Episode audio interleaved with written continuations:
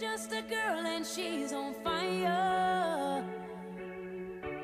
Hotter than a fantasy, lonely like a highway. She's living in a world and it's on fire. Filled with catastrophe, but she knows she can fly away.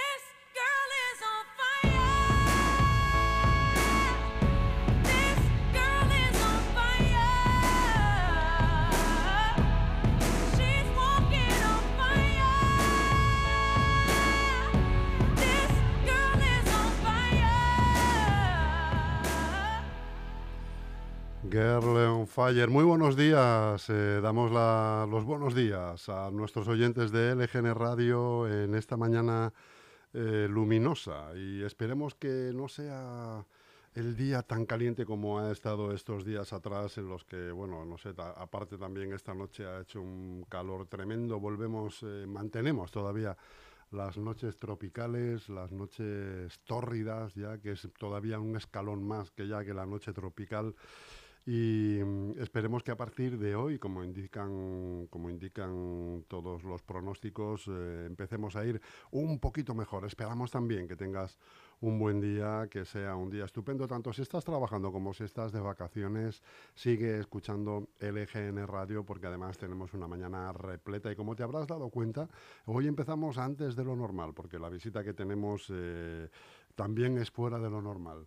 Es una persona mm, excelente que nos viene a contar una historia por la que está trabajando, por la que está luchando y que, y que nos afecta, aunque mm, alguno pueda pensar que no tiene nada que ver con esto, nos sigue afectando porque es algo que afecta intrínsecamente al eh, ser humano. Hoy nos ha venido a visitar Amal eh, Hussein, eh, una persona que tiene 25 años, eh, nacida en Somalia y que vino a Madrid a los nueve años como refugiada con toda su familia. Es graduada en Ciencias Políticas y Gestión Pública y está comprometida con Save a Girl, Save a Generation, que es una ONG en una lucha contra la mutilación genital femenina. Muy buenos días, eh, Amal. Hola, muy buenos días. Un placer tenerte aquí en este, en este estudio de LGN Radio y, además un placer conocerte, que no te conocía. Sí que conozco a algún miembro de tu familia, pero a ti no tenía el placer de conocerte. Y bueno, pues en, cuanto me enteré de, cuál era tu motivación, de, de tu activismo vital, pues quise conocerte y quise traerte a este estudio a que nos contaras eh, tu experiencia, eh, a qué dedicas eh, actualmente tu tiempo, tu día a día y hablar, sobre todo, y a difundir ¿no? Eh, lo que viene siendo una brutal práctica que, se, que, es, mm, que con muchísima frecuencia se realiza, se sigue realizando en Somalia y, y que deja a las mujeres importantes secuelas físicas y psicológicas. Así es, muchísimas gracias por darme el espacio y que podamos hablar de este tema. Eh, Amal, tú sales de, de Somalia, de tu país, si no me equivoco, con nueve años. Ujú, ¿En qué momentos? es. ¿Nos pones en contexto en qué momento te encuentras, eh, a qué se debe esa salida y luego cu- cuando llegas aquí, mm, qué te encuentras? Yo salí de Somalia eh, como, bueno, en ese momento no sabíamos lo que eran, pero éramos refugiados por la situación en la que se encuentra Somalia y la inestabilidad. Ah, fui con mi madre y mis hermanos a Kenia en busca de refugio y una de las razones principales era porque mi madre se había negado a que yo pasara por la mutilación genital femenina y el resto de la familia se negaba a esta decisión, no estaba de acuerdo con mi madre. Y uno de los miedos que ella tenía era que si en algún momento ella se iba a buscar trabajo o a estar fuera de casa un momento, pues alguna de mis tías o, o algún miembro de la familia decidiese tomar esta iniciativa por ella y que me practicaran la mutilación genital femenina. Que lo, lo, lo podía haber hecho tranquilamente porque allí la educación es de la comunidad, ¿no? Realmente. Exactamente, es un trabajo comunitario el tema de educar a los menores y además de que como es un tema tabú y no se habla de ello, se presenta como la purificación, como algo que por la que todos debemos pasar. Y yo misma recuerdo que iba a las niñas, al resto de las mujeres de mi familia, a decirles que yo quería que pasara por la mutilación genital femenina, pero yo no sabía qué era. Entonces yo estaba constantemente... Tú sin- querías ser igual que ella. Exactamente. Ellas habían pasado por el- la purificación y yo ya no podía estar con ellas, no podía jugar con ellas. Yo quería ya pasar por esto, ¿no? Yo ta- le decía a mi tía, quiero la purificación ya. Y mi madre se enfadaba muchísimo, yo no entendía nada, ¿no? Entonces ese fue uno de los motivos por los cuales nos fuimos a Kenia y desde ahí, desde el campo de refugiados, pues empezamos todo el proceso de solicitud de protección Y internacional. salir, de, salir Del- del país. Así es, de hecho fue el- desde con España que nos dieron toda la vía y el acceso a venir aquí, que nos dieron la protección internacional. Hay que, hay que aclarar a los oyentes que la ablación ni siquiera es un tema religioso. Es, es una, práctica, es una práctica ancestral, cultural, que incluso en, Somalia desde hace ya varios años está prohibida. Pero sucede que en las zonas rurales y en las zonas más apartadas de, de las grandes ciudades se sigue practicando como una práctica habitual. Claro, para que nos hagamos una idea, se, normalmente se suele asociar a una religión, pero se practica en todo el mundo. O sea, incluso aquí mismo en Europa tenemos casos en Estados Unidos ajena a la migración, es decir, la población autóctona americana lo practica, en Latinoamérica, en Asia. Entonces hay diferentes motivos que siguen empujándolo. Se asocia erróneamente a la religión, pero también está el tema de los mitos, está el tema de las leyendas, está el tema de la presión social, que es muy fuerte, y la tradición misma. Sí, porque probablemente una persona que, que se niegue, eh, yo me imagino, eh, m- probablemente tu madre en algún momento se vio repu- re- repudiada por la familia al negarse a que tú o alguna de tus hermanas eh, sufriera una ablación y, tuvo que apartarse e incluso la familia pues imagino que dejaría de hablarla, dejaría, con lo cual eso es una presión terrible ¿no? para un adulto en ese momento, además con siete hermanos que sois. Eh, arrastrar toda la familia a otro país, a Kenia, y de Kenia saltar a Europa, pues eh, la verdad que tu madre es, un- no sé, se, se merece un- una estatua. Totalmente de acuerdo. De hecho, es como tú dices, esa presión social es tan grande que te expones a quedarte totalmente sin ningún tipo de nexo con tu familia ni ninguna unión. Estamos hablando que la mayoría de las veces pierdes el contacto con la familia más cercana, con tus hermanos, con tus padres. Y es una decisión muy difícil porque también, como digo, esta parte cultural y social está ligada también al futuro de tus hijos, ¿no?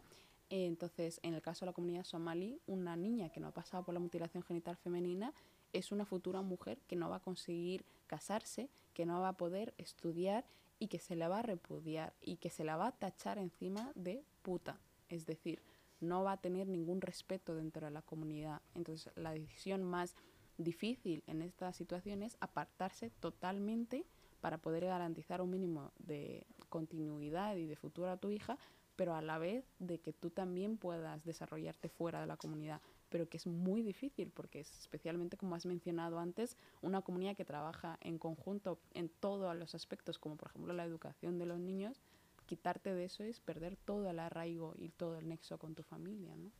Cuando estas personas ven, por ejemplo, en vuestra comunidad en Somalia, eh, que practican la ablación como, como un rito cultural, eh, quiero pensar que, mm, no siempre sale, eh, no siempre llega a buen fin la, la ablación. Hay, niñas que deben coger unas infecciones terribles, incluso deben de fallecer debido a eso. La familia, cuando suceden ese tipo de cosas, ¿qué es lo que piensa? ¿Qué es lo que siente?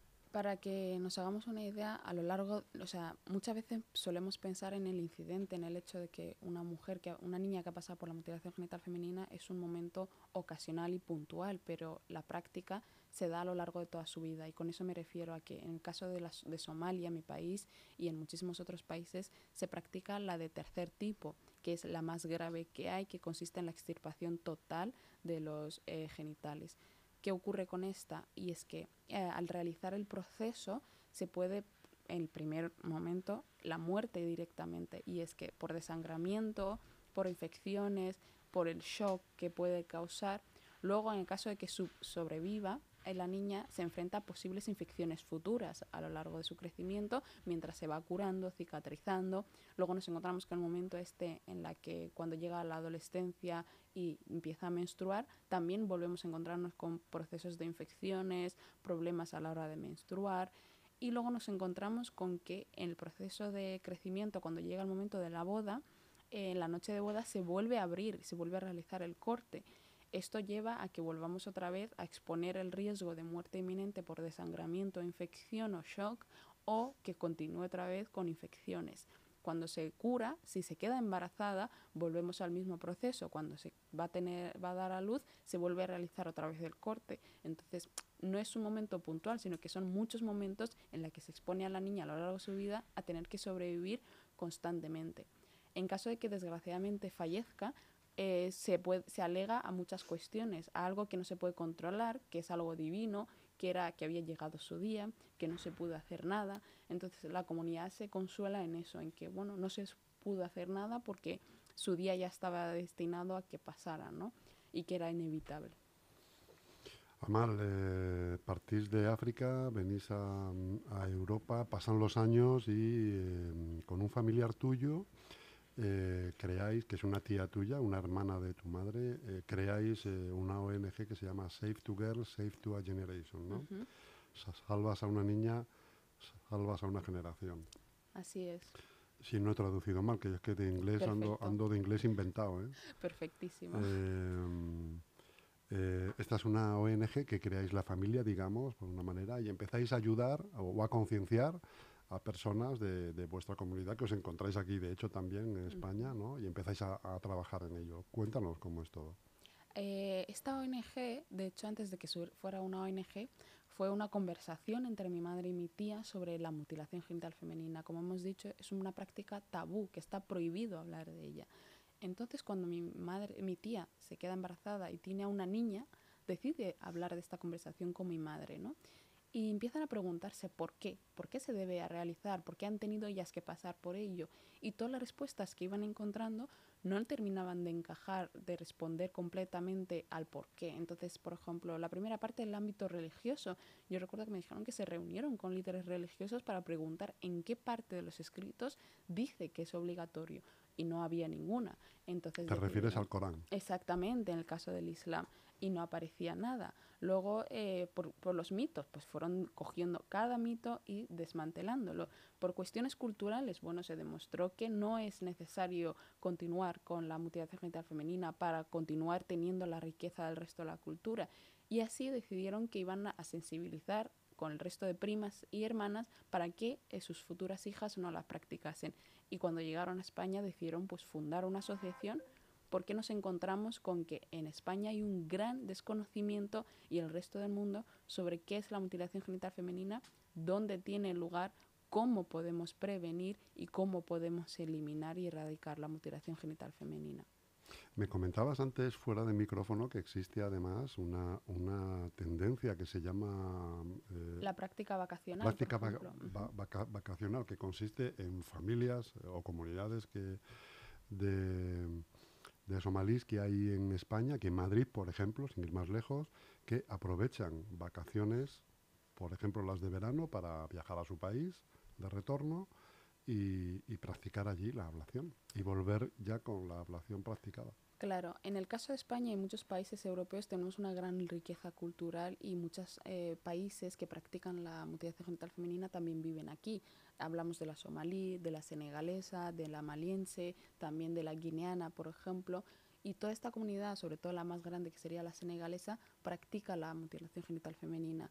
Y como está prohibido por ley, lo que suelen hacer es irse durante el verano con los menores, practicarlo en el país de origen, esperarse que pase los meses y cuando la niña ya se ha curado venir a España. Esto en España, de hecho, creo que ha habido un caso que se ha juzgado porque se practicó aquí.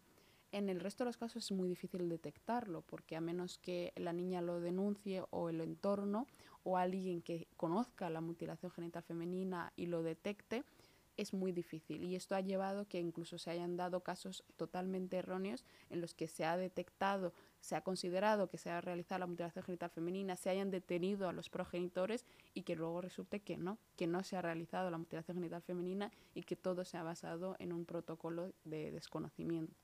Con lo cual aquí en España la justicia en ese sentido, eh, salvo que sea un caso flagrante en el que, en el que mm, se denuncie, no, no puede hacer nada tampoco. Y hay que, hay que, por eso la buena labor que hacéis las ONGs en ese sentido, ¿no? Claro, recordemos que, por ejemplo, la mutilación femenina se practica en más de 30 países de todo el mundo y que en la mayoría de ellos está prohibida y que cuenta con leyes y políticas públicas que intentan trabajar en su eliminación, pero que sigue teniendo lugar. Entonces, desde nuestra ONG lo que detectamos fue que lo más importante, aparte de que existan leyes que lo prohíban, porque eso también incide en que la sociedad tenga una herramienta para Una concienciación. Exactamente, es la sensibilización, porque una, una comunidad formada, una comunidad que consciente las consecuencias y que decide no continuar con la práctica, es una lucha ganada, porque ya da igual incluso si hay una ley o no, la propia comunidad es la que decide dejar esta práctica. Eh, i- imagino que alguna vez, eh, Amal, habrás tenido contacto con, con personas de tu generación eh, que han sufrido esta mutilación. ¿Qué es lo que cuentan ellas? Ellas eh, pueden estar, son personas que están imbuidas de que esa cultura es buena y que tiene que ser así, o son personas que de alguna manera se sienten engañadas por la familia y- y con problemas psicológicos, aparte de los físicos, por, por haber, haber sufrido una mutilación de ese calibre. Yo, en el caso de aquí, por ejemplo, en España me he encontrado con niñas y adolescentes que han pasado por la mutilación genital femenina, sobre todo en el caso de la comunidad somalí, la del tercer tipo.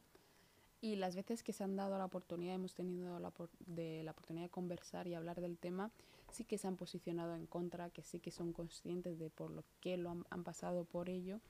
Pero O sea que tú detectas desde la ONG, de ya, ya detectáis en una especie de cambio generacional ¿no? en, la- en cuanto a la Totalmente, cultura, de totalmente. que los- las niñas de hoy día de alguna manera se rebelan contra tamaña... Exactamente. agresión, ¿no? Y lo más importante y lo que más me sorprende es que la juventud es totalmente consciente de que las madres lo han hecho en, una, en un sentido de protección. En un contexto de protección. claro. Exactamente, que lo han hecho porque pensaban que era lo correcto y que era por su bienestar, pero que ellas deciden que con su generación se termina esta práctica. Y eso es lo que más me sorprende. Hay muchísimas niñas y mujeres que están trabajando en este cambio para que la siguiente generación no pase por la mutilación genital femenina.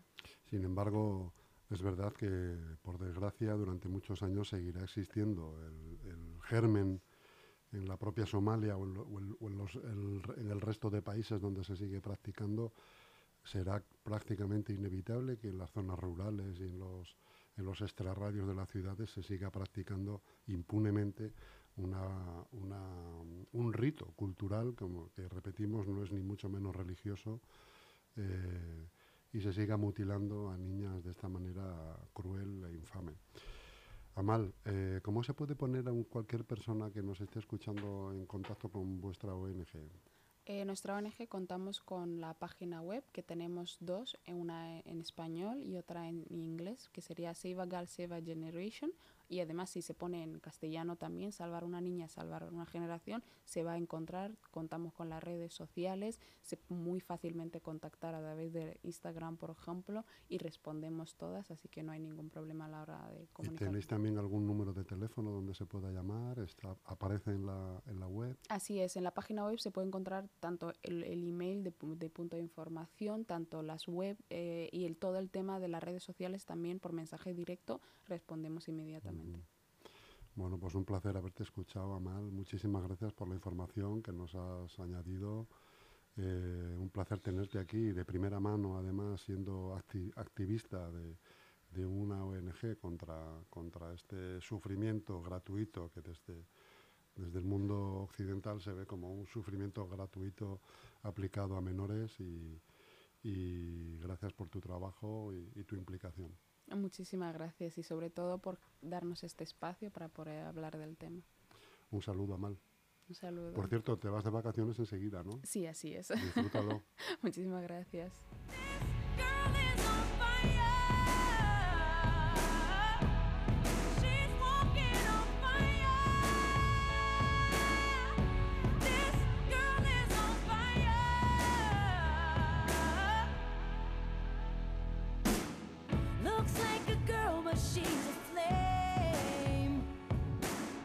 so bright she can burn